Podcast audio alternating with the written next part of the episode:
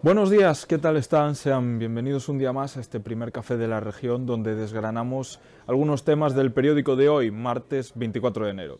La panadería centra las primeras páginas porque la combinación entre despoblación y costes hace que los panaderos renuncien al reparto tradicional. Solo alguno lo mantiene para compensar la fidelidad de los clientes, pero lo cierto es que los números no cuadran y hacen más complicado vivir de esta profesión.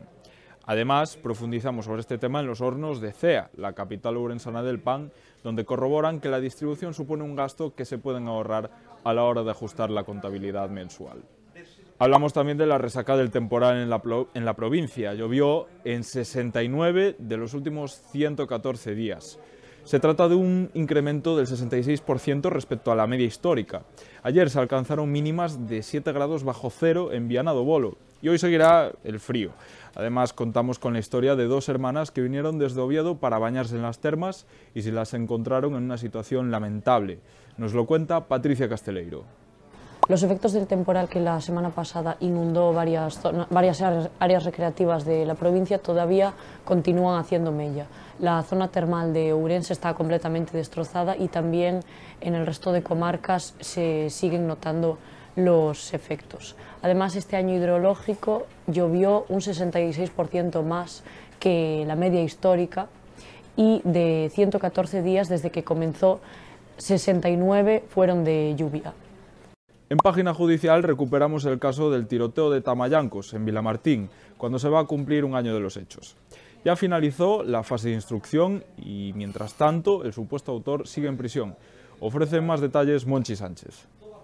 Casi un año después sigue en prisión el supuesto autor material del tiroteo ocurrido en la estación de servicio en Tamayancos, que se saldó con varios heridos y sembró el caos en la cafetería. Su mujer también fue procesada, pero no llegó a ingresar en la cárcel. En diciembre, la jueza instructora les citó para darles cuenta de los cargos a los que se enfrentan Esteban y Yolanda, los dos investigados, tentativa de asesinato y tenencia ilícita de armas. La instrucción del sumario en su recta final coincide también con un cambio de los letrados de la defensa. El conocido abogado a nivel nacional, Marcos García Montes, se hará cargo de su defensa. En el complejo hospitalario universitario de Urense, el CHUO, el servicio de urgencias está tensionado. El motivo detrás de esta presión que sufren las urgencias es la falta de personal, algo que nos amplía Shiana Cid. Así es, la carga de pacientes es ya inasumible en el servicio de urgencias del CHUO, según aseguran los profesionales de la unidad. Las esperas han aumentado y superan ya las 10 horas para aquellos pacientes que se acercan al hospital universitario. Ya en la ciudad, repasamos las consecuencias de la Navidad una vez más porque el desmontaje del árbol de Navidad de Bispo Cesáreo ha descubierto daños en los bancos de la plaza. Nos explica más sobre ello Elizabeth Fernández. Los trabajos de retirada de la iluminación navideña y de la decoración instalada por el Concello de Ourense terminaron ayer con destrozos sobre los bancos de piedra que rodean la fuente de Bispo Cesario expertos en patrimonio ya habían alertado del riesgo que suponía instalar el árbol navideño en esta zona protegida como bien de interés eh, cultural. El periódico de este martes trata más temas, por ejemplo, la Asociación Apoyo Positivo abrirá en febrero un centro de referencia en el que se realizarán todo tipo de pruebas sobre enfermedades de transmisión sexual como el VIH. Ya en páginas de provincia, Rivadavia tiene listos los presupuestos de este año.